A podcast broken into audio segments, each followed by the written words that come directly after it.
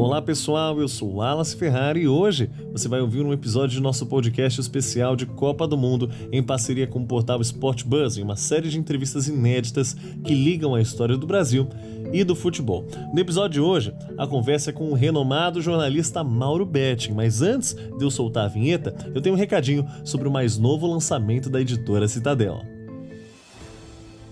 Você sabe como Dom Pedro chegou a São Paulo? Qual foi o trajeto, por quais estradas e cidades ele passou? O que havia de mais interessante? No livro As Margens do Ipiranga, Rodrigo Trespac nos leva através do tempo, voltando 200 anos e narrando uma parte apagada da história do imperador português. À venda nas melhores livrarias. Agora sim, confira a entrevista de Mauro Betting com Gabriela Santos, editora do Sport Bus, e Fábio Previdelli, repórter do Aventuras na História.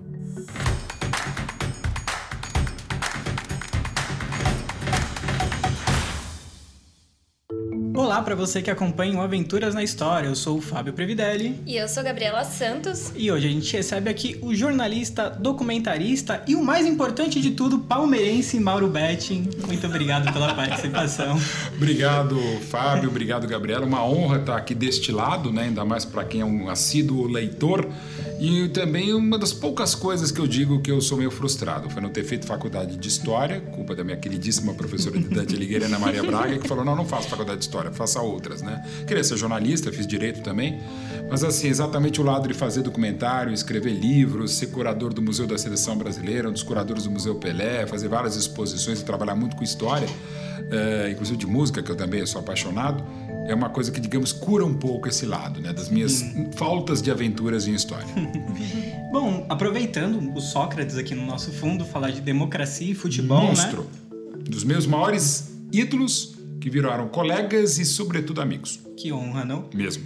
Então, começando, eu acho que a gente pode partir do, de um princípio do que a gente está vivendo agora, né? A gente está uhum. no período das eleições e a gente se discute muito esse, esse lance de liberdade de, de expressão, de censura no jornalismo. Sim. E tirando os méritos à parte, a gente não, uhum. não se envolvendo muito nisso, como é que você enxerga o papel do jornalista no mundo atual?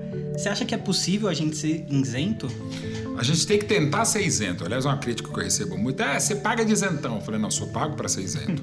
sou pago para tentar ser independente, para tentar ser imparcial, mesmo assumidamente, desbragadamente palmeirense. Quem me conhece minimamente sempre me chamou de o palmeirense, né? Um palestrino e tal. E eu sou filho de Jomir Betting, grande jornalista, mas sobretudo grande palmeirense.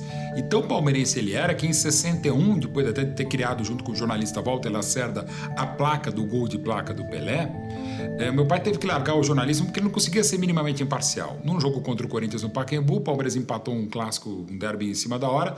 Meu pai, em nome da Sociedade Esportiva Jornalismo, começou a distribuir bananas para a torcida do Corinthians ali no Pacaembu. Aí ele saiu, fez a matéria que lhe cabia e não lhe cabia fazer os gestos que fez lá na redação de O Esporte e em seguida se demitiu do jornalismo esportivo, não só do jornal O Esporte. Então, assim, eu então, sempre me assumi nesses 32 anos como jornalista, porque desses meus 56 de vida, ou 56 de Palmeiras, é, foi a paixão pelo Palmeiras que me fez gostar de futebol e, por tabela, gostar de jornalismo e jornalismo esportivo. Então, não posso renegar. E eu costumo me apresentar. Aqui está o palmeirense Mauro Betting, que é a mesma pessoa que é o jornalista Mauro Betting. Então, nessa ordem. Primeiro eu sou palmeirense, depois eu sou Mauro Betting. E eu não quero ser primeiro jornalista e depois pessoa porque eu acho que quem tenta ser primeiro a sua profissão e depois a pessoa, você não é nem um bom profissional e certamente não é uma boa pessoa. Mas a minha ordem é primeiro eu sou palmeirense, depois eu sou Mauro Betti e depois eu sou jornalista. Né? Eu, palmeirense Mauro Betti, corneta muito o jornalista Mauro Betti, que ele tenta ser isento, tenta ser imparcial não consegue. Até quando você está fazendo jogos, você evita comemorar, né? Evita. Você tem imagens na, na minha Sim. transmissão da Jovem Pan que eu fico com cara de pastel quando o Palmeiras toma gol e fico com a mesma cara de pastel quando o Palmeiras faz gol. Ah, uma vampeta da cambalhota. Sim, o vampeta da cambalhota na rampa e narra e comemora do jeito que quiser e não sou aqui para ser sommelier de sentimento e nem bedel de emoção, que é uma das práticas horrorosas do jornalismo hoje. Ah, um time empata um clássico quando está pior, ah, não pode comemorar. Cara, é que nem eu chegar na, na sua festa, Fábio, do seu filho de um ano, falando, não, não pode comemorar. Quando já se viu comemorar um ano? Ele não vai lembrar. Festa para comemorar de 15 anos. E outra coisa, esse bolo não tá legal. Gente, cada um faz o que bem quiser. Aliás, uma das coisas deploráveis, não só no jornalismo, mas sobretudo na vida e nas redes antissociais, é a tal do mimimi. Quem usa mimimi, na verdade, está fazendo o quê? Mimimi. Muitas vezes é um mumumu. Por que está fazendo mimimi? Porque está reclamando da reclamação de alguém. O que é você reclamar de uma reclamação de alguém? mimimi ao extremo, porque você está se colocando na dor do outro ou não respeitando. O problema do mundo hoje não é falta de amor, é falta de respeito. Educação, de um monte de outras coisas. Se a gente respeitasse mais e entendesse o outro lado, seria melhor. Então, como cidadão e como jornalista, eu me coloco mesmo em cima do muro Betty. Porque em cima do muro você vai ver os vários lados da questão que é uma questão que não é só para o jornalismo esportivo não só para o jornalismo de hoje, deveria ser para a vida. É a definição de um jornalista norte-americano que eu não sei o nome, que é um erro meu não saber. Mas basicamente é o que eu uso no meu exercício de ofício de 35 anos, 32 anos no esporte. O jornalismo tem que ser a busca da melhor versão possível dos fatos. Atentem, versão, não verdade. Porque é um puta de um pretencioso quem acha que consegue a verdade. Nem jornalismo que é arrogante pra caramba acha que vai descobrir a verdade, embora tenha certeza ou aquela frase célebre também, é, médico acha que é Deus, jornalista tem certeza que é.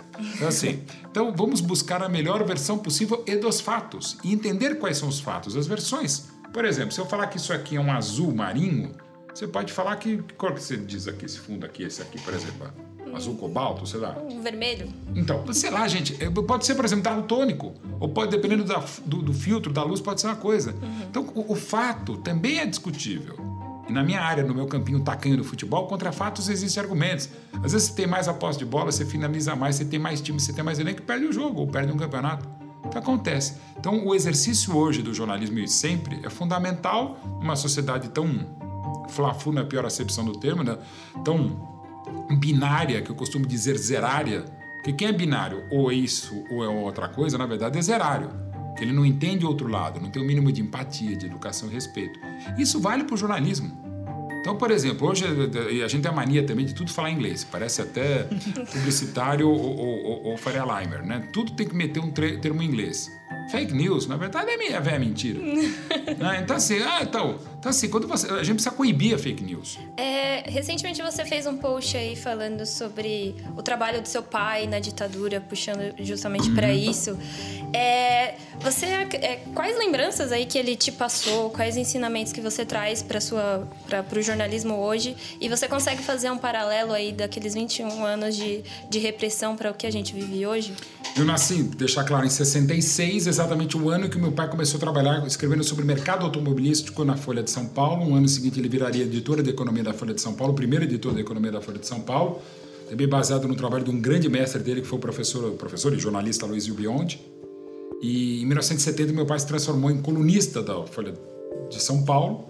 No mesmo ano que ele começou a trabalhar na TV Gazeta, fazendo um programa de economia, o primeiro programa de economia na TV brasileira.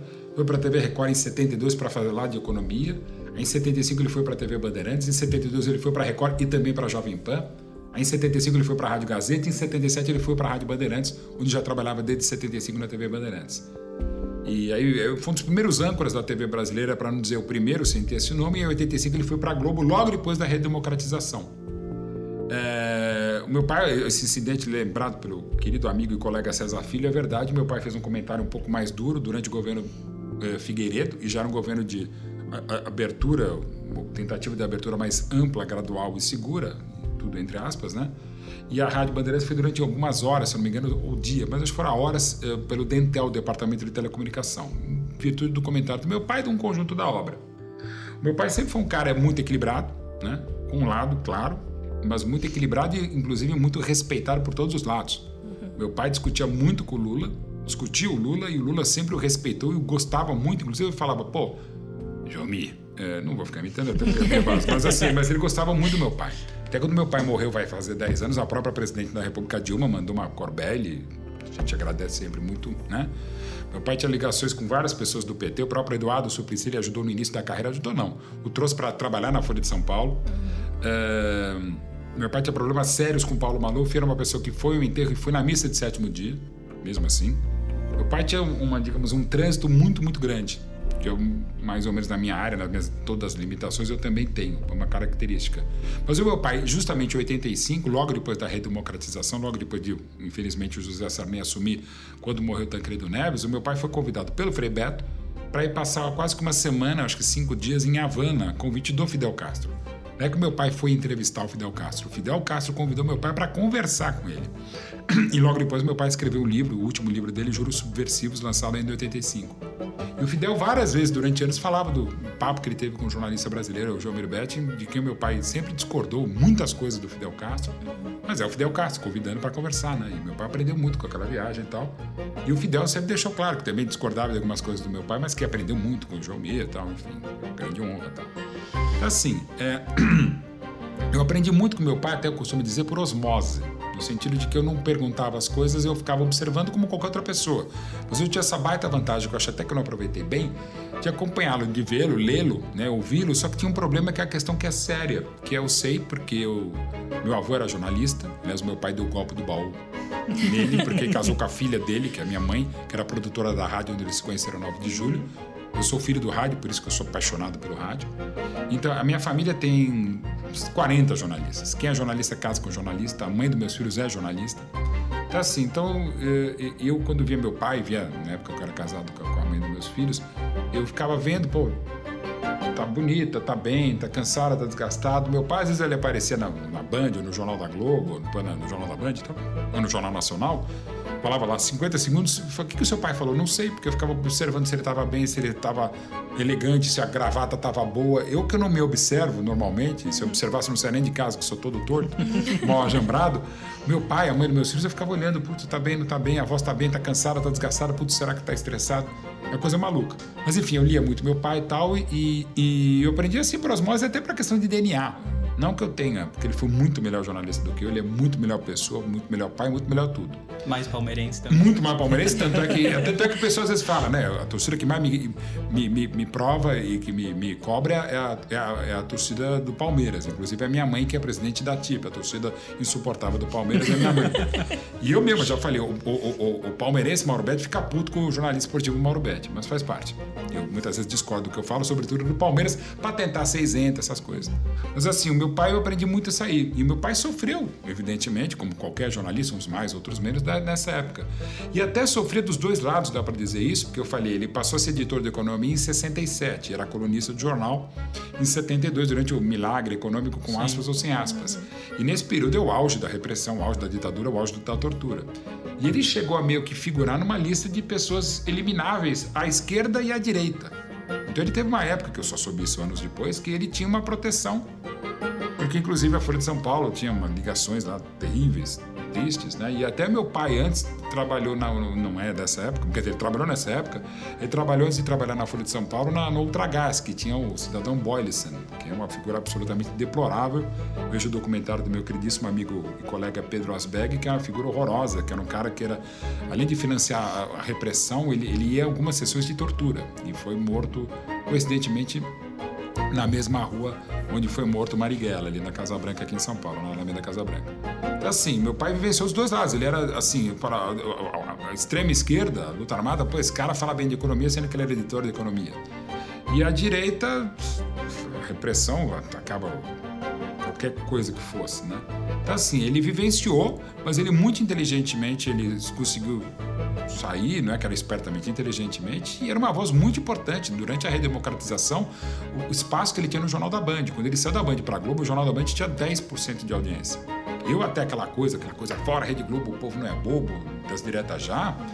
É, o meu pai, eu falei, pô pai, por que você vai para a Globo? Eu sei que já está na redemocratização. Pá, mas a Globo falou, filho, é, eu tenho quase que 20 minutos de, de tempo todas as noites no Jornal da Band para 10% da audiência. Eu vou para um lugar que chega a quase 80% da audiência, vou falar menos 40 segundos, mas os meus 40 segundos eu falei, meu pai não precisa nem falar, nem precisa falar da questão econômica. Então, ok. E meu pai conseguia, e meu pai foi vice-presidente do sindicato na greve em 79. Então, quem conheceu minimamente meu pai, até como pessoa, como colega, como jornalista, sabe a, o trabalho que ele fez. Né? Então, assim, era uma pessoa Pô, não é porque é meu pai, mas eu sou fã pra caramba dele, assim, como jornalista, né? E, e como você destacou como palmeirense, até antes que eu esqueça, é, às vezes o palmeirense me reclama, reclama muito, ah, palmeirense era teu pai. Eu falei, é verdade. e quando vem com aquela coisa de altíssimo nível, seu pai tá, te, tá se revirando no túmulo por alguma coisa que eu elogiei do Flamengo, do Corinthians, aí eu vou pro mesmo nível e falo, não, ele não está porque ele foi cremado. Então ele não tá no túmulo, não tem como se revirar, não sei que joga as cinzas para cima.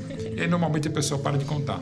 Mas eu acho que ele foi realmente uma pessoa muito importante mesmo desse processo de redemocratização, até por algo que está faltando muito hoje no mundo e, sobretudo, no jornalismo, que é equilíbrio. E qual o paralelo aí? Que você acha que a gente vive uma situação parecida hoje? Você já sofreu, inclusive, algum tipo de censura? Já. Eu até fiz um texto recentemente no meu Instagram é, sobre isso. Eu já fui censurado, orientado, editado, cortado, recomendado pelos meus chefes, Sim. por donos e pelo departamento jurídico e até pelos meus cinco anos tortos que eu fiz no Largo São Francisco. De, não é autocensura, mas é de equilíbrio. E é uma coisa que eu faço sempre qualquer coisa e às vezes tento até falar quando falo com a minha mulher, com meus filhos, até com a minha cachorrinha, com as cachorrinhas. Até onde eu posso ir? No sentido, não é que o, o meu limite de liberdade esbarra no Sim. seu. Não, até onde eu posso falar? É uma coisa, por exemplo, sinceridade para mim não necessariamente é uma virtude. Por exemplo, meu filho chegava quando tinha quatro anos, pai, olha o carrinho que eu fiz. Eu falei, filho, primeiro, você não vai trabalhar na Ferrari, você não é o Van Gogh e esse carro tá parecendo uma pera. Não vou falar isso. Minha mulher linda e maravilhosa falou, amor, tô magra. Eu Falei, engordou 200 gramas. É, tô sendo sincero, posso até estar sendo. Tô sendo correto, provavelmente vou estar errado. É legal? Não. E pensa no outro lado. Pensa de novo no outro lado. Né? O que importa, às vezes, uma crítica um, ou até mesmo um elogio. Então, assim, ter esse tipo de consciência, né? Eu acho que a gente não tem tido, né? E, e- já deixei muito claro o meu lado aqui. eh, trabalho em vários lugares. E outra coisa também que me irrita. Não, você fala bem do Corinthians e do Flamengo porque teu chefe manda. Cara, eu trabalho na TNT, trabalho na Jovem Pan, trabalho no SBT, trabalho no nosso palestra. Enfim, cara, faço videogame desde 2010 na Konami, o eFootball. Será que eu. E faço vários outros jobs. Né? Será que todo chefe fica um ponto eletrônico na minha orelha? De novo, eu já tive momentos que eu quase fui demitido no ar. Porque eu estava falando mal de um campeonato que a gente estava transmitindo exclusivamente.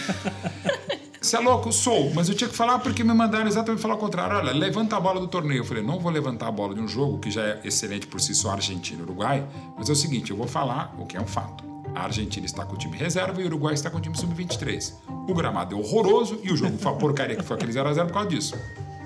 Mas aí chegou a, a orientação do meu vice-chefe e falou, cara, se ele não parar de falar, não era o tempo inteiro que eu falava, mas umas duas ou três vezes talvez eu não precisava falar tanto, que o jogo estava ruim, porque o gramado era ruim e porque não eram as equipes principais, e ele falou, se ele falar mais alguma vez sobre gramado, sobre Argentina reserva e sub-23, vai ser demitido no final do jogo.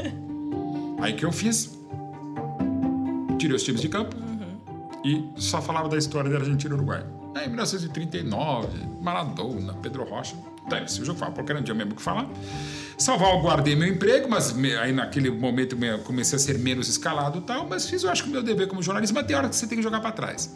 Agora, é fundamental ter noções sobre responsabilidade. Se todos nós formos mais minimamente responsáveis quando falamos, a gente vai ter menos problemas. Ah, tá passando pano. Não tá, não tá metendo. Aquela bobagem também lacre. Não, cara, eu vou estar fazendo a busca da melhor versão possível dos fatos. E, de novo, há estilos e estilos. E não é por isso que, por exemplo, eu já fui processado três vezes.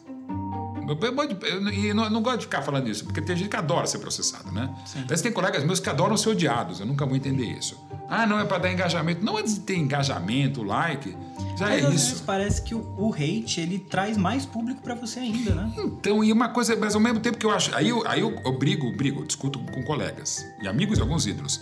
O, o- o tratamento que se dá ao hater, por exemplo. né? Primeiro, o hater também, é, às vezes o cara te hate numa coisa, mas ele te adora. Né? Eu vejo nas minhas redes antissociais, por exemplo. Eu não bloqueio ninguém. Até os bloqueados pela natureza eu não bloqueio. o que eu faço que é divertido, eu respondo respondo às vezes na porrada e às vezes pô, você não sabe re- receber críticas, tá assim, bas- basicamente, no caso do futebol. Ô, Mauro Gambetti, Mauro Mulambetti, Mauro Bambetti, quando eu tô falando alguma coisa de outros clubes, né?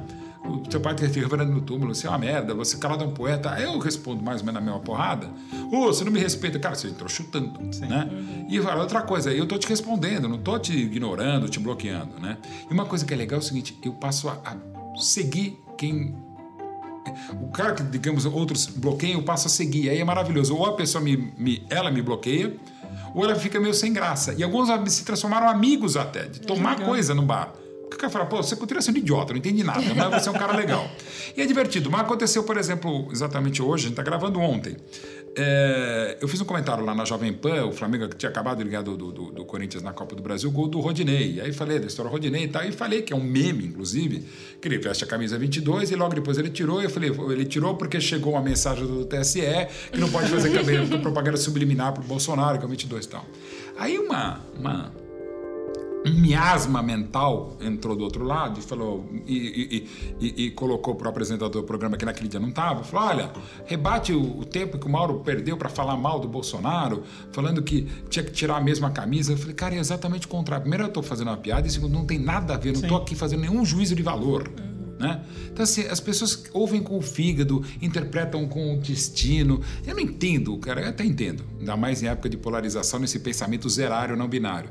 Mas as pessoas se perdem de uma maneira absurda. Então, assim, eu com os haters, até tema de terapia, eu falei, cara, eu gosto de responder. Tem até um perfil que eu fico muito feliz no Facebook, que chama Vítimas do Mauro. Eles pegam as minhas respostas e colocam lá. E no Facebook tem, no, no, no fanpage, um negócio que eu não sabia aprender há alguns meses, que é o seguinte: a pessoa que vai mais. Pessoa com maior virulência, que o ataca meu fã. pai. Eu não? super. Não, não é, alguns até são super fã. Sim. Mas a pessoa que mais me detona, o que, que eu faço? Eu não só respondo na minha página, mas vou na página dela. Uma foto que não tem ela com filho, com cachorro, com ninguém, mas seja uma foto dela. E coincidentemente, quase todas as fotos é, é, é, a foto do perfil que é a pessoa de óculos escuros num carro. mas tudo bem. O padrão. É o padrão. Aí o que eu faço? Eu respondo lá. E é legal porque muitas vezes o superfã tem um negócio no Facebook que é o seguinte: a pessoa acompanha o seu comentário onde quer que seja. Sim. Então faz um flow de desgraçado na página da pessoa que ela muitas vezes tem obrigada a me, a me, a me, me, me, me bloquear e a bloquear as outras pessoas que vem muitas pessoas detoná-la também, uhum. né? E aí eu gosto, eu falo, ah, mas você, você aproveita ver sua horda, seus seguidores, seus baba-ovo, seus puxa-saco. Eu falei, velho, veio pro play, tem que brincar.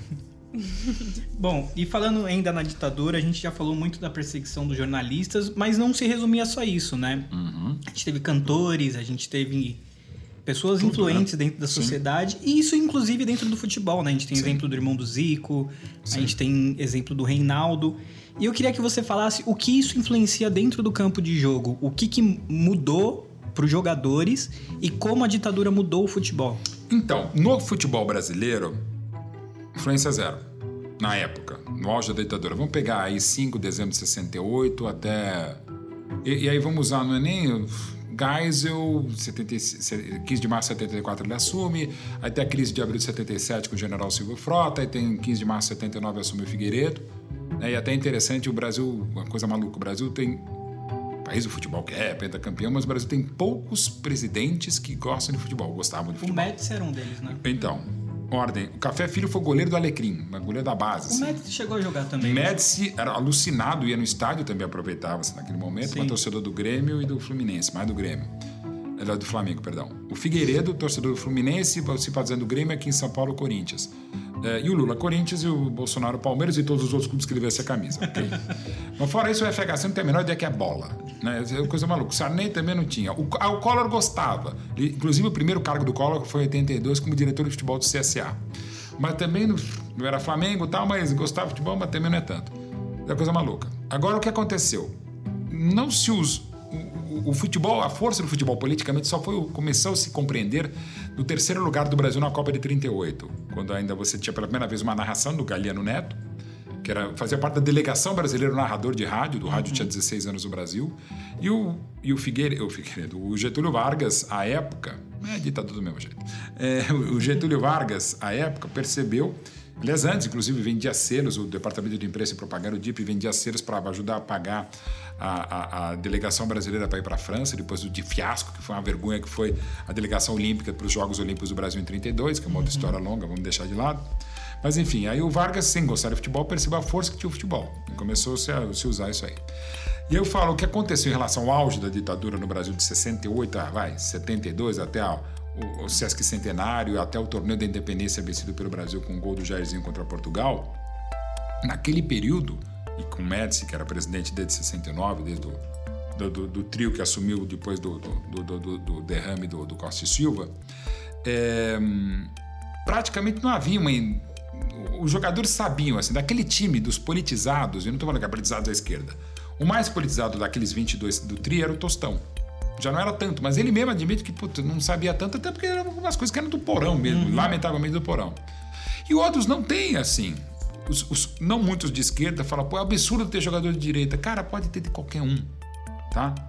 Tá aqui um cara que é sou de esquerda, assumidamente de esquerda, mas não fico demonizando quem é de direita, cara. Às vezes, não estou falando que é sempre, mas num país pouco politizado como o Brasil, ou se politiza da pior maneira possível que vira futebol, você não vota num partido, você torce e distorce pelo partido. Pô, eu torci pro Palmeiras quando jogava o Darinta, o time estava na segunda divisão. Você não falava que o Darinta é Beckenbauer. Na política no Brasil tem sido assim. Você vota num Darinta e diz que ele é um Beckenbauer. Não pode, velho. Quer dizer, pode, pode, mas enfim. Então você distorce em vez de torcer, né? Do debate. Então, o jogador, por exemplo, caras que eu adoro, tipo o Juninho Pernambucano, como jogador e como pessoa, e até pelo viés político que é semelhante ao meu. Mas ele pode falar: não, o jogador não pode ser de direita. Claro que pode, velho. Ele pode ser de esquerda, pode ser, pode ser o que quiser. O que não pode é ter esse extremismo. Não, não pode.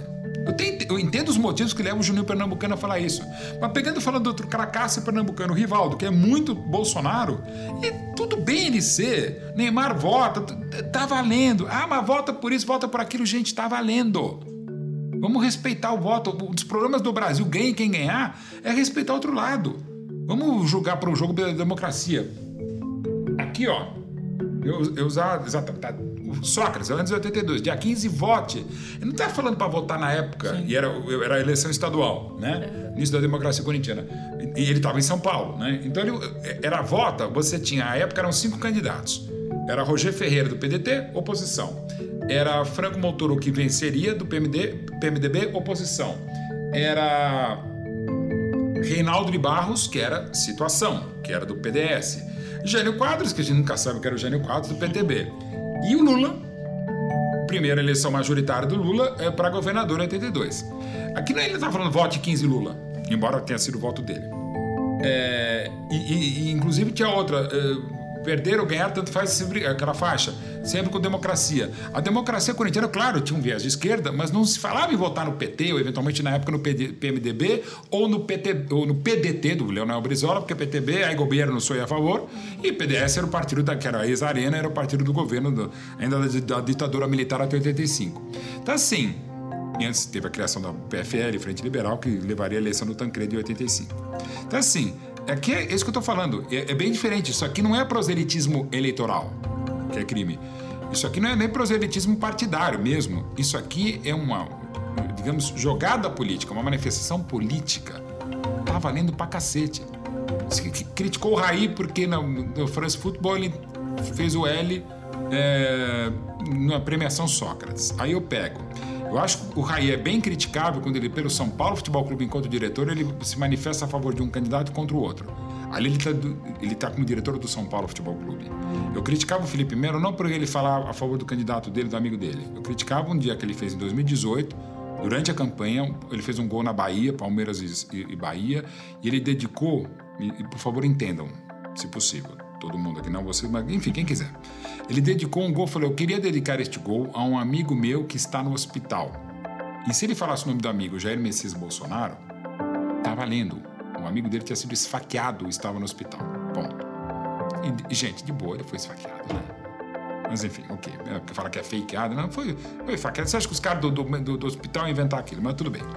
É, se ele fala isso, tudo bem. Mas aqui ele fala: Eu queria dedicar esse gol ao Jair Messias Bolsonaro. Não lembro se ele falou Messias, mas enfim quem gosta fala já é Messias e tal, vírgula, futuro presidente do Brasil. Aí não pode. Aí é proselitismo partidário eleitoral durante a campanha.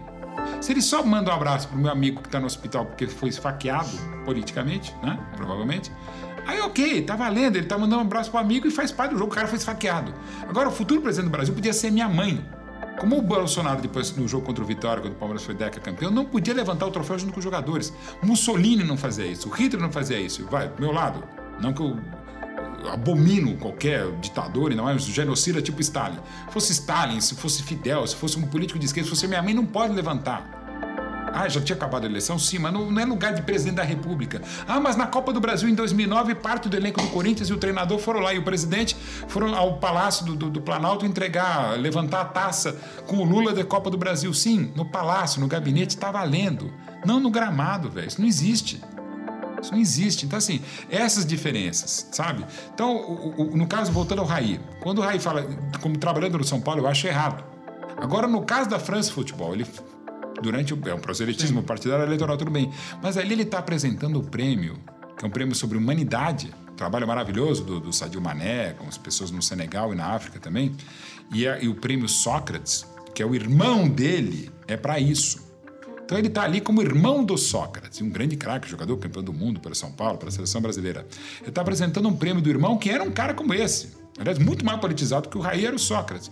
Então ele está falando isso, ele está falando um prêmio do irmão. E, e o, ali o Raí não está como dirigente do São Paulo, porque ele não está. Ele está, inclusive, com os atletas pela democracia, que é outra coisa tal. A Fundação Gol de Letra, que é um trabalho bárbaro dele com o Leonardo já há décadas. Ali ele está falando do cidadão Raí, falando do irmão dele, que é o nome de uma premiação da France Football. Tá valendo. Se ele fizesse o L, se ele fizesse Arminha, se ele fizesse o Juntos Chegaremos lá do Afif 89, se ele se vestisse como o Padre Kelmon, tá valendo. Tá? Então assim, ali é ok. Agora, de novo, eu, deixo claro, embora aqui eu deixei ainda mais claro meu voto, eu repito, meu veto, a minha celebração da derrota de um, não da vitória do outro, é, eu não posso, na Jovem Pan, no SBT, na TNT Esportes, ah, porque a Jovem Pan, porque a SBT, porque a TNT Esportes. Não, tô falando até nas minhas redes antissociais. Eu não vou fazer proselitismo eleitoral, mas já tem um texto escrito há três meses, ganhe quem ganhar, e espero que um lado perca e não que o outro necessariamente ganhe, já está escrito o meu texto. Aí, a partir do meu texto, vocês vão poder me cobrar. E sei que eu vou conseguir desagradar ainda mais a gregos e corintianos com esse meu texto. Vou deixar meio claro, é o único spoiler que eu vou dar, Fábio. Na ditadura, o esporte, o futebol em especial foi muito usado, né, como propaganda política, né, usando como campanha. Como que o, o, futebol lidou com isso na época e como que ele se moldou? Os clubes foram permissivos com, com a ditadura, eles de certa forma se beneficiaram, né, porque a gente teve expansão de estádios, a gente teve mais clubes no Campeonato Brasileiro. Quando a Arena vai mal, um time no Sim. Mundial, um time no Mundial, um time no Nacional. Não, isso eu brinco, quando a Arena vai mal, uma, mais um estádio no Mundial. É da FIFA vai mal. Então, é uma coisa que eu escrevo, aliás, tem vários textos meus publicados a esse respeito e outras conversas e entrevistas sobre isso. Não é um clube que é democrático ou ditatorial. É o seu dirigente. Claro, uma torcida pode ter um pouco mais, um pouco menos. Pega o caso do Corinthians aqui, democracia corintiana. Quando Valdemar Pires assume a presidência do Corinthians em 1981 e, sobretudo, indica como diretor de futebol Adilson Monteiro Alves, com grandes corintianos, grandes pessoas como Austin Oliveta, Austin Oliveta, o Juca Kfouri Flávio Jocovati, conseguiram arquitetar e bolar a democracia corintiana que vai muito além dos muros do Parque São Jorge, um movimento fundamental não só para o futebol e que se sustentava por uma baita equipe bicampeã paulista, é, a democracia corintiana ela vai muito além, é fundamental, fazia parte de todo esse processo de redemocratização do Brasil. Agora, aí você pega, então o Corinthians é só democrático? Então. O Corinthians teve de 61 a 71 Vadielu como presidente. Depois teve algum quase democrático, uma pessoa aliás, que eu adorava, que era o Vicente Mateus, e eu até pessoalmente me dava bem com o Vadielu, ele estava bem comigo. Mas enfim, Vadielu. Quem era Vadielu?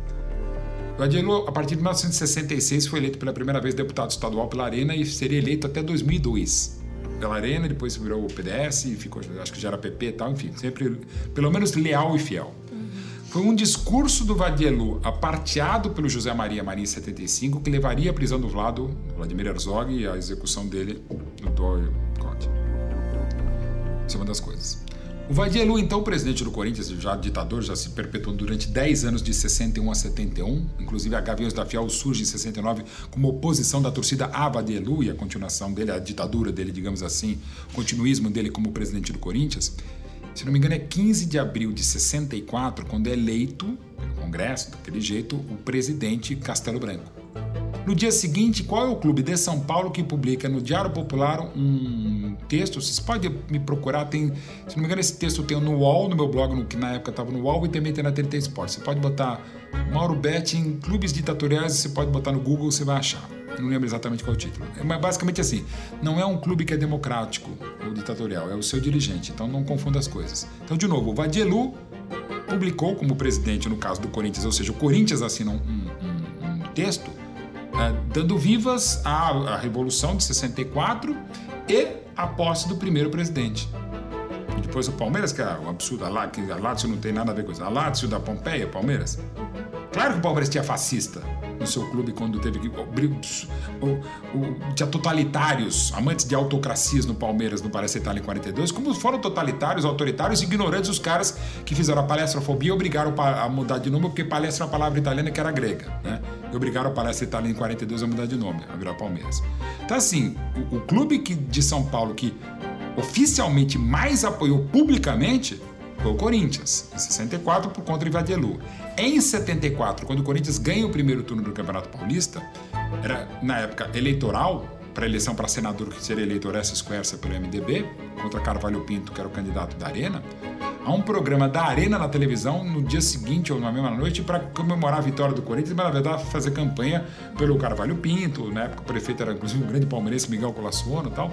Então assim, o Corinthians e a Arena ali juntinhos, como quatro anos depois, por intermédio do governador também, Paulo Egídio Martins, grande corintiano, prefeito Olavo Setúbal, grande corintiano, ambos biônicos, e o presidente da República, Ernesto Geisel, foi dada a área de, Itaquera. E no discurso de agradecimento, quando Ernesto Geisel vai ao Corinthians, os nove meses antes de João Batista Figueiredo ir ao aniversário do Corinthians, em 79, e ganhar a camisa do capitão do Corinthians, Dr. Sócrates, uma camisa autografada para o último general da ditadura, o Geisel, voltando a 78, novembro de 78, quando ele está lá, o Vicente Mateus lê um texto, que não foi escrito por ele, por óbvio, falando dos ideais da Revolução de 64, isso em 78. É ditatorial? Não. Mas os seus dirigentes eram. Não estou falando só para conseguir a área de Itaquera. Hum. Né? Claro que tinha fascistas no Palmeiras, é evidente, até pelo laço. Né? Mas o clube inteiro do Palmeiras era fascista? Não. Ao mesmo tempo, hoje você tem, por exemplo, os Porcomunas, que é uma entidade barulhenta de palmeirenses ligados à esquerda, e você tem o Palmeiras fascista. Eu participava até semana passada de um grupo, já há muito tempo, o pessoal me detonava, mas um grupo de zap, tudo bem, tinha alguns amigos meus, inclusive tinha líderes políticos do Palmeiras, outro, um ou outro jornalista tal. Aí os caras começaram a me xingar, porque no grupo eu havia falado, ah, aposto que você é. Você é um determinado candidato, que eu não vou ficar falando, mas você já imagina. Eu falei, não, eu sou o outro. Basicamente, não, esse não voto nem sob tortura de, de Ustra, então já dá para entender. Aí um QI de Ustra, para deixar ainda mais claro, pegou e começou a me atacar fora do zap, fora do grupo, começou a me atacar no zap, ele e outro cara falou, não, então é o seguinte, eu mandei o áudio e falei, gente, é o seguinte, infelizmente eu vou ter que sair do grupo, porque gente desse grupo começou a me atacar, e não pelo futebol, que vocês falam o tempo inteiro, de política, então eu vou parar, tá, não sei o que lá. Aí quando eu fui sair do grupo, eu fui lá no, no perfil, né, e fui sair do grupo de zap. Aí eu vejo qual é a foto do grupo de zap, que devia estar um tempo é, era uma foto do Mussolini com o distintivo do Palmeiras. Falei, porra, pelo amor de Deus, né? Onde eu tava, né? Então, assim, e, e, e, se quiser, pode, mas arque com as consequências. Eu também, para deixar claro, não queria um grupo de Stalin palmeirenses. Stalin é assassino, genocida. Não quero o Fidel. Ou quando fala, vá para Cuba, não, cara. Discordo muito de Cuba, discordo da ditadura. Deplorável Ortega. Porra, deplorável Luca, o Lula, Luca meu filho, Lula, passar pano para Ortega, passar pano para Maduro, deplorável, claro, na minha opinião. E você pode deixar o resto, pode fazer o que quiser. Mas enfim, essa mistura, de novo, não é o clube que é isso ou aquilo. Pode até ter mais gente, mas não significa isso. Pegando dentro do futebol de São Paulo, quem foi um dos maiores, o maior presidente da história de São Paulo? Laudo Natel. E aliás, eu, eu vou falar até de família. O Laudo foi uma pessoa que sempre gostou muito do meu pai, Inclusive, quando meu pai morreu, ele ligou para mim, para solidarizar e pessoas próximas a ele também. É, mas o Laudo Natel, pô, foi governador de estado, depois foi governador, uma época interina, depois foi governador. E para ser governador, ele deixou o São Paulo Futebol Clube, porque ele foi fundamental para a construção do Morumbi. Mas logo depois de deixar o cargo de, de, presidente de São Paulo, ele já governador de estado e governador no auge da repressão. Ele não era um cara violento, mas acontecia dele, no estado dele, na cidade dele perto do Palácio do Governo, digamos assim, da Tutóia até o Palácio do Governo, é possível que ele não soubesse de nada, né? Ele sentava no banquinho de reservas, do lado do banco de reservas do São Paulo. O governador do auge da repressão, ele não era um, ele não era um torturador, ele não era um Key de Ustra. O Laudo Natel, no auge da repressão, sentava num banquinho de reservas do lado do Banco de São Paulo. Ou seja, não era só que ele ficava do lado, do lado do Banco de São Paulo, ele ficava do lado, no banquinho. Cara, o governador, nem o Mussolini, o Hitler ficava, nem o Stalin ficava nem Fidel Castro ficava. Então, assim, tem alguma coisa errada. E olha que dentro do possível era uma das coisas mais democráticas que tivemos em termos de, de, de, de governo, apesar de ser no auge da repressão uh, o governo dele no estado de São Paulo. Então, assim, pô, é só o Palmeiras que é a Lazio da Pompeia? Então, muito me irrita, e eu tenho algumas brigas homéricas aí na internet com gente de esquerda, como eu, mas muito mais à esquerda, que vem com esse papo. Sim, o Palmeiras demorou para ter contratar um jogador negro, o Og Moreira, só em 42 era no Parasitário para o Palmeiras. Claro que tinha fascista do Palmeiras, claro. Evidente que tinha. Tinha em vários lugares também. Mas, cara, vem cá, os caras que, que pediram para o Palmeiras mudar de clube fizeram força eram ligados à ditadura Vargas que estava há 12 anos no Brasil e 5 anos de Estado Novo desde 37. E que no fundo é aquela coisa do Vargas, ele era contra, enfim, o eixo, mas não tanto, né? Mas chegou afundando o navio, vamos entrar em guerra. Até porque os Estados Unidos estavam forçando barra também. Forçando barra, não, forçando, enfim. Então, assim, é, é disputa entre totalitários, né? Sabe? Então, assim, você dizer que o Palmeiras é de fascista, não. Tem, tem. Tem hoje, estou falando, eu participava sem saber de um grupo de um pessoal com Mussolini palmeirense. E aliás, tem um bar que tem a frase, inclusive algumas pessoas que estavam nesse grupo, é que são meus amigos. Eu tenho amigo, cara, até porque é meu jeito, meu cordato, meu jeito. Eu tenho muito amigo que é de direita, mas muito direita. E também, graças a Deus, tenho muito amigo que é muito de esquerda. E tem muito amigo que está defecando para isso aí e faz parte. Se a gente soubesse pelo menos dialogar ou entender os interesses políticos, está valendo. O que é diferente de interesses criminosos. Claro, a extrema direita tem criminoso, a extrema esquerda tem criminoso. Centrão parece no Brasil é que mais tem. Desculpa ser um pouco irresponsável. e tem para outro lado. Mas enfim, havendo um pouco mais de respeito, sim. Mas o futebol no Brasil, lamentavelmente, é diferente, por exemplo, da Argentina que eu estou vestindo aqui a camisa, que na Argentina, por exemplo, há muito tempo, quando inclusive se institucionou, se instituiu, perdão, o, profissionalismo lá no início dos anos 30, o Brasil vai demorou dois ou três anos para isso, também é porque os argentinos, os jogadores sabem cruzar os, as pernas e não só os braços. Eles têm uma consciência de classe, não só no futebol, na imprensa, em quase tudo, muito maior do que o Brasil. Brasil pode cair o estádio que dificilmente o jogador faz alguma coisa. Então, assim, lamentavelmente, aí você tem pouco, você teve um movimento maravilhoso que foi do bom senso, mas detonado até por próprios jogadores. Então você tem essa característica. O jogador no Brasil hoje continua sendo mais de centro-direita do que centro-esquerda. Não estou dizendo que isso é pior ou melhor. Para mim, não. Né, que, diferentemente do Júnior Pernambucano, que nessa questão é um pouco radical, eu entendo uma série de motivos. E, entendo, e sobretudo, mais do que entender, o respeito. Mas que é uma característica do jogador brasileiro em qualquer época, ele é.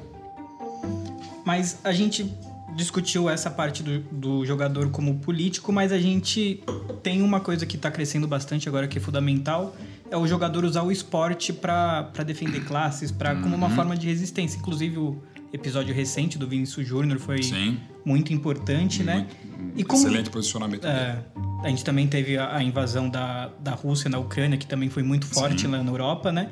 E como é que por que, é, como a gente pode deixar esse, esse, debate muito maior dentro do futebol? Como é que a gente pode inserir essa, essa busca por, por lutas minoritárias dentro do esporte que hoje é um, ainda é um lugar muito fechado, né? O, muito machista. E, e, pegando principalmente num esporte que eu conheço melhor, é um esporte que eu realmente conheço, não que eu seja o especialista, mas é o futebol. Os outros esportes eu conheço um pouco, não muito mesmo. Até falta de tempo e também de interesse da minha parte. Um, é mais individual do que coletivo. Aliás, as coisas são muito mais individuais do que coletiva. A coisa mais coletiva que existe talvez seja uma torcida de futebol, mas cada um tá de um jeito. Fica quieto na hora de um gol, quebra tudo na hora de um gol, não vê um pênalti, vê um pênalti, fica em pé porque dá sorte, fica sentado porque dá sorte, ou não, não masca o chiclete que dá azar, enfim, cada um de um jeito. É, o, o futebol no Brasil acaba sendo um pouco o jogador brasileiro, né, ele acaba sendo esse perfil que eu já respondi, acho que não preciso reiterar. Mas tem casos e casos. Eu pego exemplos agora. Muito se fala, ah, essa geração não são jogador de futebol, alienada. O que o Vinícius Júnior fez foi muito bem. Ah, mas fez com assessoria, mas fez, é a cara dele, até porque é a pele dele que sofre. Porque né? foi um caso diferente do Daniel Alves, né? Porque Sim. o Daniel Alves, ele assumiu esse, não, somos todos macacos. Macacos e pegou a banana, Sim. foi brilhante aquela sacada. O, o Richarlison, cara, dá 10% do, do salário dele para o Hospital do Câncer em, em em Barretos. Ele tem uma consciência muito legal com o ex-clube dele, Nova Venécia. Quando ele fez um gol contra o Uruguai, no jogo até que eu transmiti aqui pelo Brasil, pela, pela TNT, Brasil e Uruguai lá na, nas eliminatórias de Montevideo, tinha tido uma acho que foi no Macapá, né? Uma, uma, crise de luz, que ficou um tempo sem luz, ele dedicou o gol pro pessoal de lá. Ele tem uma consciência maravilhosa, maravilhosa. Assim, eu torço para um cara que eu torço pela pessoa mais do que pelo profissional, pelo jogador. Até troca as bolas. Pô, você tem caras, Alex Cabeção, Paulo André, tem várias pessoas assim porra, que elogiar, enaltecer tal. E não estou cobrando outras pessoas que façam. O próprio, por exemplo, Neymar, tão criticado. Aí você pode falar, ah, mas você escreveu a biografia dele junto com o Ivan Moré, a autobiografia do Neymar Júnior e do Neymar Pai. Sim, escrevi, mas não é por isso. Mas o trabalho dele no Instituto é maravilhoso, lá em São Vicente e tal. Então, assim, e outros trabalhos também, outras fundações, eu às vezes até também benemerências que a gente nem sabe, mas eu sei. E até as pessoas, que é muito lindo, gente, tem muita gente que faz trabalho maravilhoso, o próprio Cafu fazendo com a, fazia com a Fundação Cafu. Alguns trabalhos que a gente não sabe o que essas pessoas ajudam. Uhum. E até como os, muitos grandes beneméritos, é, é uma, uma distinção interessante. Às vezes é bom você falar que você faz para que outras pessoas animem. Mas ao mesmo tempo tem a pessoa que faz coisas maravilhosas que você não sabe, o grande público não sabe, porque exatamente não, eu ajudo e não preciso falar que eu ajudo. Tem as duas coisas, mas enfim. Então assim, eu acho que individualmente a gente tem gente muito legal que mora fora do Brasil, ganha muito e ajuda demais. O próprio Sadio Mané, que ganhou esse prêmio Sócrates, faz um trabalho maravilhoso. O Richarlison é um grande concorrente em 23 a ganhar o prêmio Sócrates, faz um trabalho maravilhoso. E outros jogadores também. Né? Então eu, eu, eu, eu me animo porque eu vejo muita gente importante, até os staffs às vezes traz, ó, oh, gente, você precisa dar uma melhorada na tua imagem, ou aproveita isso e ajuda. O próprio Adriano Imperador, cara, do jeito dele, ele ajuda demais. Às vezes até se perdeu na carreira profissional como atleta, de tanto que ele ajuda a galera dele da Vila Cruzeiro. Uhum. É coisa maravilhosa, amigos, né? Então assim, há casos e casos. Eu acho que os jogadores, de modo geral, têm feito nos últimos anos muita coisa legal e que merece ser enaltecida e levada à frente. E as próprias torcidas organizadas, às vezes. Assim, nem todo torcedor organizado, evidentemente, é um bandido, mas algumas bandidagens, quase tudo é da torcida organizada. Mas torcidas organizadas que têm 70, 80 mil pessoas, você acha que é tudo bandido? Claro que não. E não só dentro de campo, só que mais faz barulho, é que vai em todo lugar, mas muitas vezes faz um trabalho para a comunidade muito legal, para eles mesmos, trabalhos bárbaros, que é impressionante, porque os caras são bandidos, ou dizem que são bandidos, generaliza e está tudo errado, e não dão espaço devido. Então, assim, tem muita coisa legal, mas é aquela mania nossa, e também lamentavelmente brasileira, de sempre procurar o lado ruim. E no caso do Brasil, a gente não gosta de vencedor, a gente gosta da vitória. Então, o Pelé não serve, o o Ayrton Senna não servia, o Oscar, o Hortência, o Sport do Guga. É duro achar um contra o Guga, mas enfim. E mesmo contra esses que eu falei, é tudo aqui não serve. Né? Neymar, que é isso, não tá da bola e tal. Assim, a gente tem esse problema. O brasileiro quer vitória mais do que o vencedor, ou respeitar o vencedor. Às vezes a gente fala assim, é, puxando até pelo caso do Neymar, que a gente cobre que ele fala de racismo, né? Uhum. Mas aqui no Brasil tem muito disso mesmo de apagamento, né? Às vezes ele fala e a gente não dá bola. Não, tipo, ou tá o famoso mimimi e tal. E é uhum. muito difícil, assim, também a gente procurar conseguir encontrar gente que tem a voz, assim. E, e, às vezes você pode até cobrar, faz parte da responsabilidade. Né? O Romário, gênio da raça para jogar bola, e também gênio em frase, né? Falou, cara, eu não sou espelho para da, da, imagem. Se quiser, me segue. O Romário, né, que eu falava, eu não sou centroavante, eu não sou craque, eu sou centroavante. Eu não quero jogar bem, eu quero fazer gol. Né? Aquelas coisas ali, eu não quero saber, dane-se, eu sou desse jeito e tal. Porque é um gênio, né? Então ele se virava. Mas assim, é... você não precisa de repente desse beneplácito. Mas a gente cobra, às vezes, por exemplo, o próprio Pelé, nessa questão da consciência negra, pô, o Pelé podia ter falado mais. Acho que a distância até poderia falar, uhum. mas você tem que entender uma série de coisas. Às vezes, do perfil do cara. Não é de falar. Porque na Copa, na Copa de 70 também se cobrava muito sobre ele e ele sempre foi calado. Tem um documentário na Netflix. Sim, né? agora recente. recente. É, é, é, eu, eu, posso falar até na condução de um dos curadores do Museu Pelé, justamente a minha, minha é, é, o rei em Copas, né? Das quatro Copas do mundo uhum. que o uhum. Pelé disputou e ganhou três, só isso. É, assim, conhecendo a figura humana também. Gente, o Pelé, e eu quero sempre enaltecer isso, antes mesmo de trabalhar diretamente com o Pelé ou para o Pelé. O Pelé, se o Pelé que é o Pelé atende a todo mundo, se o Pelé chegasse aqui agora, tava a Aventuras na História pedindo autógrafo dele, este copo pedindo eu autógrafo, tudo. E ele fala: para o microfone, um abraço do amigo Pelé. Ainda brincava com, eu brinco com ele, eu falei: Pelé, ainda bem que você chama Pelé, não Garrincha, porque imagina o tempo a mais que ele escreveu. Se o Pelé, que é o Pelé, atende a todo mundo, porque qualquer outro Zé Mané de qualquer outra área não pode ser uhum. essa mesma mesma dessa atenção. E eu perguntei um dia para ele, eu falei, Pelé, como é que você atende todo mundo, né? Eu falei, ah, porque eu aprendi com meu pai, sou dondinho, a ter educação barra respeito. E é isso. Então, assim, você poderia dizer que o Pelé poderia defender mais a questão, por exemplo, do negro? Eu acredito que sim. Mas, de novo, gente, é do perfil da pessoa. Você tem que entender respeitar. Tem gente que sai, defende, bate no peito, faz. E tem gente que vai acordar, de tipo, pô, sabe? Ainda mais nesse mundo da, da quase da ditadura da, da, da contundência. Uhum. Se eu bater aqui, vai fazer o que fez? Acorda o pessoal, briga, não sei o que lá, você tá tudo me olhando. Eu falei, nossa, pô, lá vem coisa. Vem porra nenhuma, eu só bati pra acordar os caras. E aí, ah, você viu, Mauro bate, né? Crava, dispara, manda real, esse tipo de merda que a gente vê hoje na, pra chamar atenção, né? Ou seja, jornalista esportivo manda real sobre grande jogador de grande clube sobre um grande fato. Você tem que ir pra porra do clique pra dar um negócio. Pô, a gente tá perdido, a gente tá fudido nesse mundo. Mas enfim. Até todos os palavras que eu falo é para falar, olha lá, né? Enfim, um ponto de corte legal. Então, assim, é, depende, não é a minha característica, embora tenha feito isso, não é minha. E você vê, agora eu consegui o um ponto de corte fantástico. Agora eu consegui tudo aquilo que vocês queriam. Uma cena sensacional para dizer que olha só. Agora, olha, o pior é que se bobear, vocês vão cortar isso aí e eu vou me cortar aqui e para não ser do ar, né? Bom, então voltando ao assunto do, do futebol como uma ferramenta dos governos. Olha, você, você é um.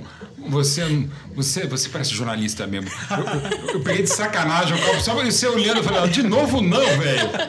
Vou deixar aqui. Gabi, fica segurando aqui. Na hora que eu peguei, você viu isso é tua cara. Você é um cara elegante, mas no fundo você é um jornalista. Eu falei, cara, uma anta, o cara quebra tudo e ainda vai pegar de novo. Então vamos lá. Bom, voltando a. a... Deixa eu parar de rir. Bom, voltando à parte do, do uso do futebol como uhum. ferramenta de governo, eu acho que você falou bastante do Mussolini, eu acho que ele foi uma das primeiras pessoas que foi. fez isso, né? Com a Copa de 34, que foi Sem na dúvida. Itália, a Itália ganhou 38 também, né?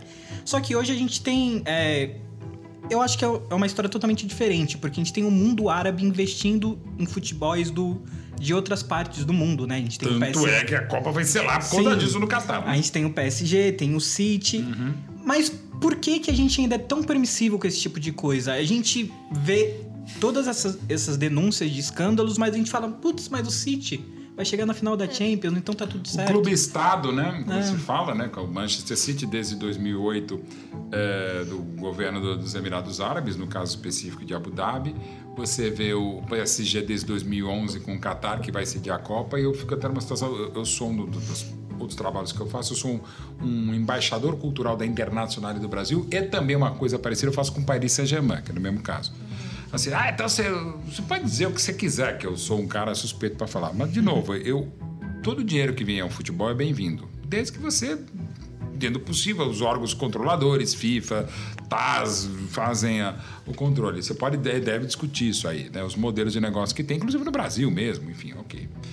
É, qualquer situação abusiva de abuso de poder econômico, suposto abuso de poder econômico, coercitivo, tal, em qualquer área de atuação, em qualquer campo de atuação, é, você tem que estar sempre muito atento. Maravilhoso que você consiga fazer as coisas, que você consiga fazer uma Copa, por exemplo, no Catar, que você tenha feito na África do Sul, outros lugares também bacana. Mas sob que condições e que maneira que foi feita a eleição, tem uma série de, de alusões, de alguns fatos comprovados, outros não, enfim.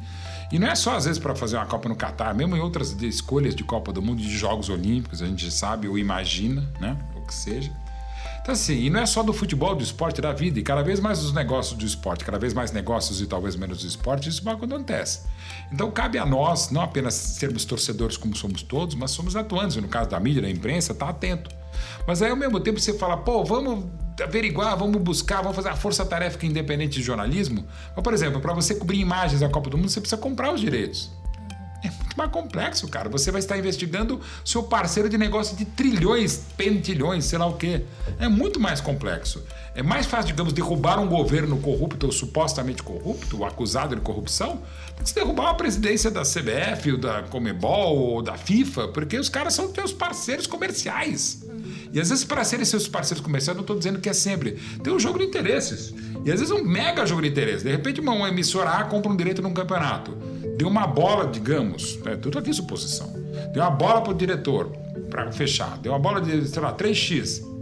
Ele ganhou porque o outro, a outra emissora que deu a bola de 2x perdeu quando deu 3x. E quem vai acusar quem? Falar, pô, eu teve corrupção na seu pai, como você perdeu? Tô falando que é sempre assim, mas a gente pode imaginar que seja. Né?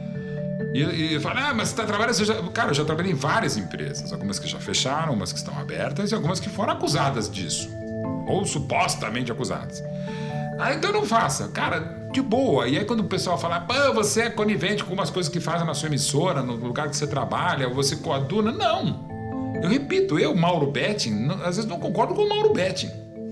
Certamente palmeirense Mauro Betting, às vezes não concordo com o Mauro Betting, jornalista. Mas às vezes eu não concordo com a minha chefia, mas aí eu vou, por exemplo, jogar para um engenheiro da Odebrecht. Você concordava com tudo que estava sendo feito pela Odebrecht, inclusive obras que você de repente é o chefe de engenharia ou trabalha como engenheiro? Você que tem, por exemplo, uma padaria.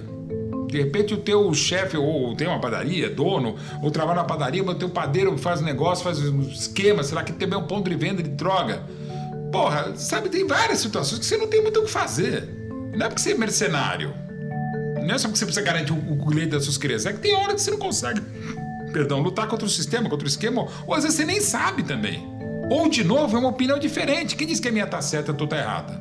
Então, de repente, o, o meu chefe vota num determinado candidato e eu voto em outro. É a opinião dele. E posso dizer, hoje, onde hoje eu trabalho, TNT Esporte Jovem PSBT, que nunca, nunca, nessas três emissões, aconteceu falar, não fale sobre isso. Aconteceu até por orientação também do departamento jurídico, olha, toma cuidado sobre isso. Ou estamos em negociação com determinada coisa, você fala, mas por exemplo, pô, e, e posso falar, eu sou jornalista no Brasil que mais está comprometido com o interesse, digamos, da UEFA, no sentido que eu comento terças-feiras Champions League no SBT e quartas-feiras na TNT. Nenhum outro jornalista trabalha nas duas emissões que tem os direitos, né? E eu, quando eu acho que tenho que falar mal, eu falo do, da UEFA, eu falo do clube, etc e tal. Comebol, por exemplo, eu comento Comembol Libertadores, começou esse, esse, ano e no outro ano também, desde 2020. Eu comentava Comembol na Jovem Pan, que por ser rádio não precisa comentar. Por exemplo, Libertadores da América. Eu comentava pela Jovem Pan, que não tem os direitos por ser rádio, embora virou TV, mas para transmissão não tem problema, não tem problema. Mas eu comentava, esse ano de 2022, eu comentei jogos da, do, do SBT da Libertadores e comentava no Facebook Watch da Comembol em parceria com a TNT Esportes. Eu também fui, eu, eu, nesses dois últimos anos, eu fui o jornalista que mais comentou jogos de Libertadores por empresas diferentes. E detonou a Comebol há anos.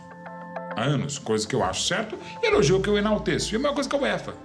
E você pode falar, pô, mas você tá vendido. Não, cara, é só ver basicamente o que eu falo em transmissões, inclusive deles, e o que eu escrevo nos meus blogs. Então, assim, e é de cada um. Não tô dizendo que eu sou um paladino, não mesmo. Sou mais um só. Mas é um cara que, digamos, estaria mais comprometido. Então, assim, Há momentos e momentos. Há momentos e momentos. Mas temos que entender, de novo, para reiterar, a busca da melhor versão possível dos fatos. E, infelizmente, no futebol, a gente muitas vezes barra no interesse econômico. No futebol é na vida, na política, na economia. Também, já aconteceu aí uma história antiga pregressa, quando eu estava começando num lugar que eu estava trabalhando, eu tinha uma namorada que trabalhava numa faculdade que estava tinha, estava tendo problema, ela e o hospital escola, por causa da mantenedora que era um, era um plano de saúde. Aí eu, eu, apurei, falei com o pessoal, tá um problema assim, ia, talvez eu fechasse o hospital escola e ia ser desatendida uma população de mais de 20 mil pessoas na zona sul de São Paulo.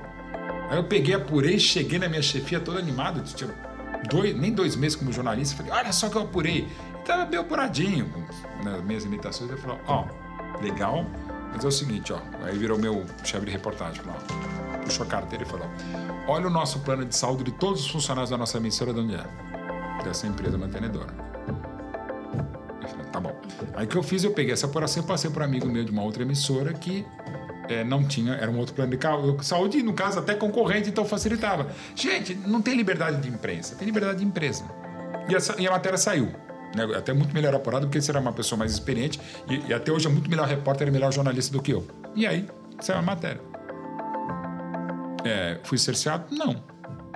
Mas fui. Mas foi natural era a empresa de faz plano de saúde que seis meses depois, quando eu fui contratado, era o meu plano de saúde. E com o hospital fechado. Agora, para fechar o nosso arco aqui, na Copa de 70, muita, muita parte da população falava que ia torcer contra o Brasil por conta do cenário político uhum. da época. Hoje, também a camisa da seleção uhum. é usada como cenário político, como a gente já comentou em aqui. Em outras circunstâncias. É, você vê que a gente corre algo parecido, é, que a gente vai, vai viver a mesma coisa? Gabi, eu, eu só discordo assim. Era muito pior do que vivemos hoje, esperamos que não voltemos àquilo. Sim. Mas, é, até o Juca Folha acho que já escreveu sobre isso, alguns outros textos, até o Pra Frente Brasil também, o filme, se não me engano. Não, o, o ano. Aquele outro filme que é dos anos 90, que é muito legal, esqueci o nome, tenho boa memória, mas eu esqueci o nome de obras, até livros e meus documentários eu não sei o nome direito deles, alguns deles, mas enfim. Mas a Brasil Tchecoslováquia foi o primeiro jogo na Tchecoslováquia, cortina de ferro, o Bloco Socialista e tal. Ah, o Brasil empatou e virou, o pessoal esqueceu e vamos para frente Brasil mesmo. O que é uma pena, porque a canção do Miguel Gustavo é maravilhosa musicalmente, se pega, se pega, ok, pela conotação política e tal. Eu acho que a gente tem que tentar fazer essa separação futebol política, Brasil tal, e. E outra coisa também. Aí você fala, aliás, você tá falando um monte de coisa, tá com a camisa da Argentina da Copa de 78. Primeiro, por quê? Porque eu acho linda, porque é verde, porque é da camisa do Fijol, que era um, o último grande goleiro argentino para mim, também porque é verde do Palmeiras e tal. É uma Copa que eu torci desbragadamente contra a Argentina, por ser Brasil, o Brasil foi campeão moral e tal. Era uma rivalidade que eu tinha muito e eu sou cada vez mais argentinófilo.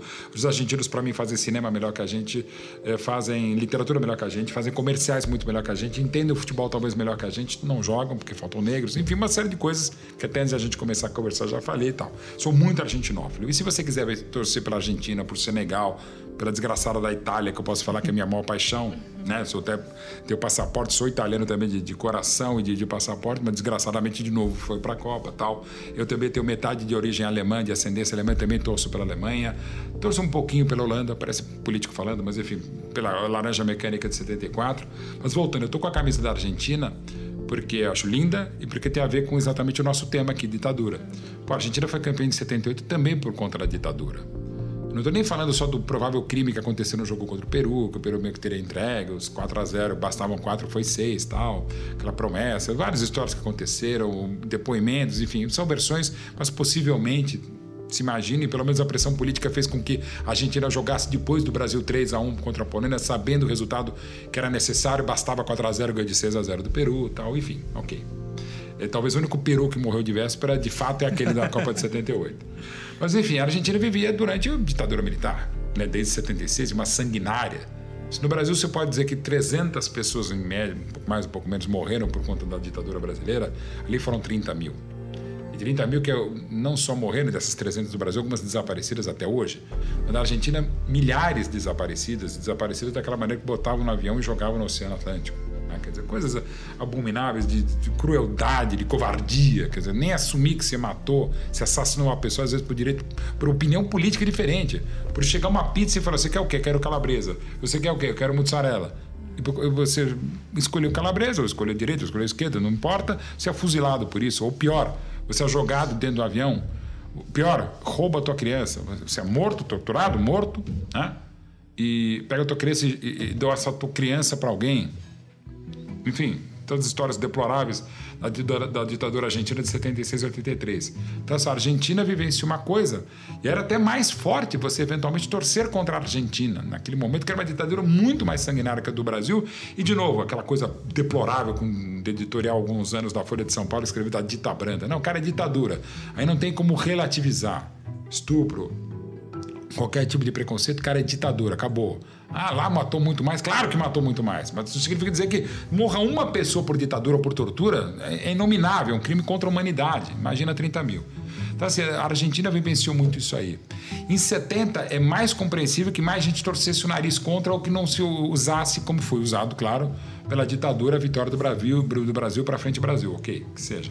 Mas agora, e até porque é interessante, a eleição, estamos falando entre o primeiro e o segundo turno, a eleição vai ser 30 de, de outubro, começa a Copa dia 20 de novembro. Até lá já vai ter eleito, sido eleito, esperamos que tome posse, esperamos que a gente possa voltar a votar em 2026 e tal, mas já passou. E ganha quem ganhar, ganha quem bandeira vermelha, ganha quem veste o verde e amarelo, segue o jogo, né? Mas é uma pena, eu, não é porque não é meu, desculpa agora, é básico, mas parece óbvio que não é meu candidato, que se tome a camisa do Brasil.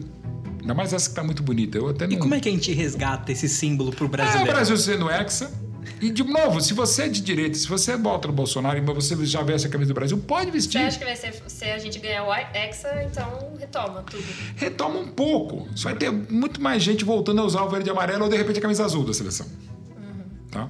Ou uma camisa que remeta a 70, ou a camisa nova, que aliás a amarela tá muito bonita. A azul eu não gostei muito, mas enfim, é até engraçado. Eu normalmente gosto mais da camisa azul do que da amarela. Eu gosto, não é questão política, questão de gosto. Eu não gosto de camisa amarela. Eu gosto da camisa amarela, por exemplo, da Suécia. Do Brasil eu não gosto muito, mas ok. Aliás, sempre lembrando, o Aldir Schleck, que foi quem criou a camisa, gostava mais da camisa. Ele não gostava da camisa que ele criou, lá em 52. E por uma coisa maluca, ele era de Uruguaiana, ele torcia mais para o Uruguai do que para o Brasil, quem criou a camisa. Coisas, histórias fantásticas do futebol, da vida e da geografia também. Mas assim, eu acho que, sei lá, o Brasil ganhando, você meio que esquece. Segue o jogo, ganhando o Lula ou não. Se ganhar o Bolsonaro a eleição, e o Brasil ganhar o Hexa, pô, aí vai ter uma explosão verde e amarela mesmo. Mas eu espero de novo que, se não, gente do que não gosta da camisa do, do Brasil, ou, ou associa ao Bolsonaro, ou não gosta do Bolsonaro, e de novo, faz parte do jogo democrático, mais jogo menos democrático, ok? Mas que não demonize quem estiver vestindo a camisa. Mas assim, o um mínimo de respeito, cara. E durante a Copa do Mundo, não é porque é um mundo à parte, embora seja. É, vamos entender se o cara vai estar de Brasil, vai estar de verde e amarelo. Eu mesmo, durante a Copa, não pensei, vou estar trabalhando, vou estar aqui trabalhando no Brasil, cobrindo a Copa do Mundo pela Jovem Pan e pelos outros lugares. Mas assim, o Brasil ganhar a Copa, eu espero estar vestido de camisa do Brasil. Aliás, eu até já imagino qual eu vou usar a azul de 58, que eu acho lindíssima, né? Beijo pra galera da Retrogol que fez a camisa. Não, não, essa, essa que eu tenho. É, aliás, tem uma da Retrogol agora de 58, de 62. E tem essa que eu vou usar, que normalmente eu uso, que é a, da, a original da Atleta, que era baseada na do Brasil de 58. Assim, eu vou usar a camisa. Ponto, porque é do Brasil, é a camisa do Brasil. Se é azul, se é amarelo, é porque eu acho mais bonito e, e, no meu caso, eu fico menos gordo de azul escuro do que de amarelo. óbvio, né? Então, assim, não tem. Espero que a gente pelo menos evolua nesse aspecto para a gente entender que cada um torce para quem quiser. E, de novo, se você quiser torcer para a Argentina, torce, não tem problema. É isso, Mauro. Muito, muito obrigada aqui pelo papo. Obrigado é, pelo, pela água, pelo café, pelo copo quebrado. Quebrou tudo, o Mauro quebrou tudo aqui. Mauro quebrou tudo. Aproveitar e finalizar que estamos todos inteiros. Se você não está entendendo que está no podcast, acompanhe a gente no YouTube que você vai entender tudo que aconteceu aqui. É, exatamente. E a gente agradece de novo, Mauro, por esse tempo, por esse papo sensacional. Foi um prazer imenso receber você aqui hoje. Muito Foi obrigado, mesmo. Mauro. De quebrar tudo, quebrar copo também. E parabéns pelo trabalho e principalmente pelo espaço e, e comentar um assunto tão legal e tão importante, sim, como a gente bateu papo papo, bateu bola e quebrou copa aqui. então é isso aí, pessoal. Você que acompanhou Aventuras na História e o Sport Buzz, muito obrigado por hoje e até a próxima.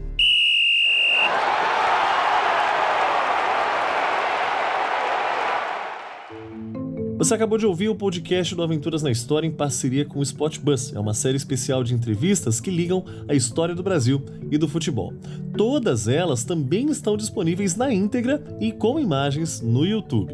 Não se esqueça de acompanhar o Aventuras na História e o Spot Bus nas redes sociais e nos sites que estão disponíveis na descrição deste vídeo. Muito obrigado e até a próxima!